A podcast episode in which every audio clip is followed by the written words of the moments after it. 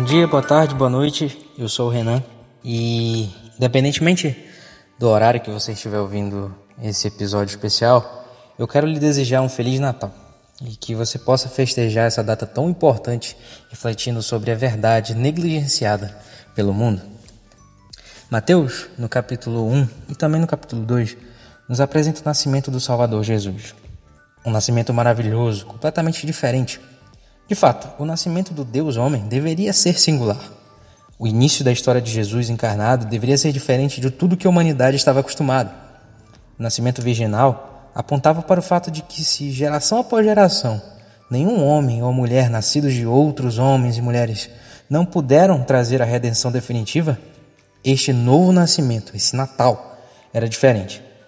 Daqui para frente, a história humana seria completamente impactada por um nascimento sobrenatural. Mas dentre tantas coisas que podemos apontar, podemos destacar as reações das pessoas ao nascimento de Cristo Jesus. Há pelo menos três classes de pessoas que se destacam no relato inicial de Mateus: Herodes, os sacerdotes e escribas e os reis magos. Estas três classes apresentam três comportamentos distintos.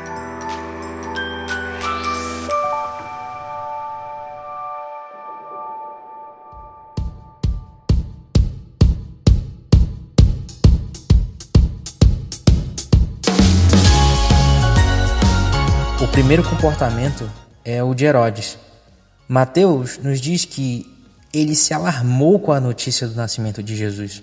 Herodes demonstra uma falsa alegria pelo Natal, como a gente pode ver no versículo 8. Mas no fundo, o interesse dele era matar o menino Jesus. Herodes apresenta ira por saber que um novo rei havia chegado. O rei que está acima de todos os reis havia chegado. E ele estava ameaçando o reinado de Herodes. Portanto, ele queria matá-lo. Herodes é um verdadeiro anticristo. O outro comportamento é o dos sacerdotes e escribas, os religiosos. Eles, quando convocados para responder onde haveria de nascer o Cristo, deram a resposta correta. A sua exegese e a sua hermenêutica estavam corretas. Eles tinham conhecimento das profecias e da lei. No entanto, há um silêncio por parte deles após a resposta. Há o comportamento de apatia. Tanto faz que este menino esteja nascendo, talvez seja mais um dentre tantos outros.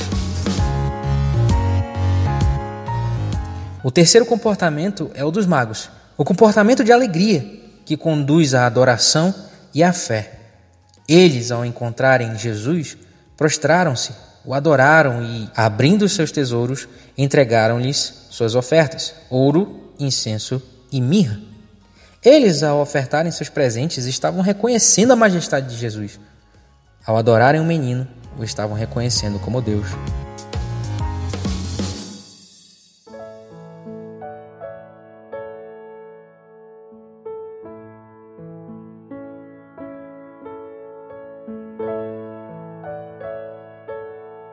A ira e a apatia são respostas à encarnação que demonstram incredulidade. A alegria é outra resposta à encarnação, mas é uma resposta que produz fé e adoração ao Rei dos Reis. Durante toda a história, estas foram possíveis respostas ao Natal, respostas a Jesus. Há daqueles que odeiam a Cristo, que fingem se importar com o seu nascimento, mas guardam ira no coração contra o significado do seu nascimento contra a mensagem de Cristo e contra os seus mandamentos. Há outros que são sábios aos seus próprios olhos, têm bastante conhecimento secular e ou religioso, mas o seu coração está tão apático às coisas de Deus que não conseguem perceber o grande presente dado à humanidade. E há aqueles que, iluminados pelo Espírito Santo de Deus, o Espírito de Cristo, conseguem perceber a majestade e glória do Rei dos Reis. Qual dos três comportamentos é o seu?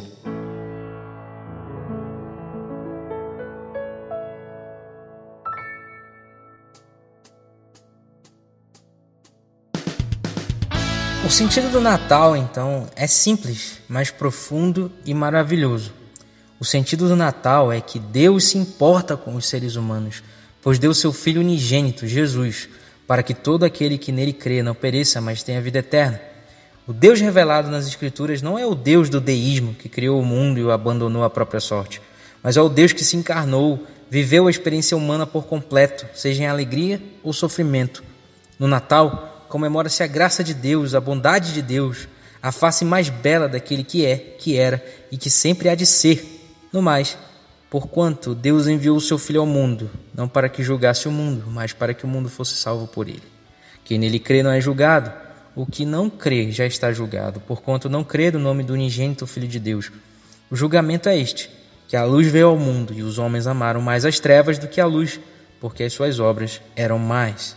João 3, versículo 17 ao 19. Então, a pergunta que eu deixo para você pensar nesse Natal é: qual o seu comportamento perante Jesus? E quem é Jesus para você?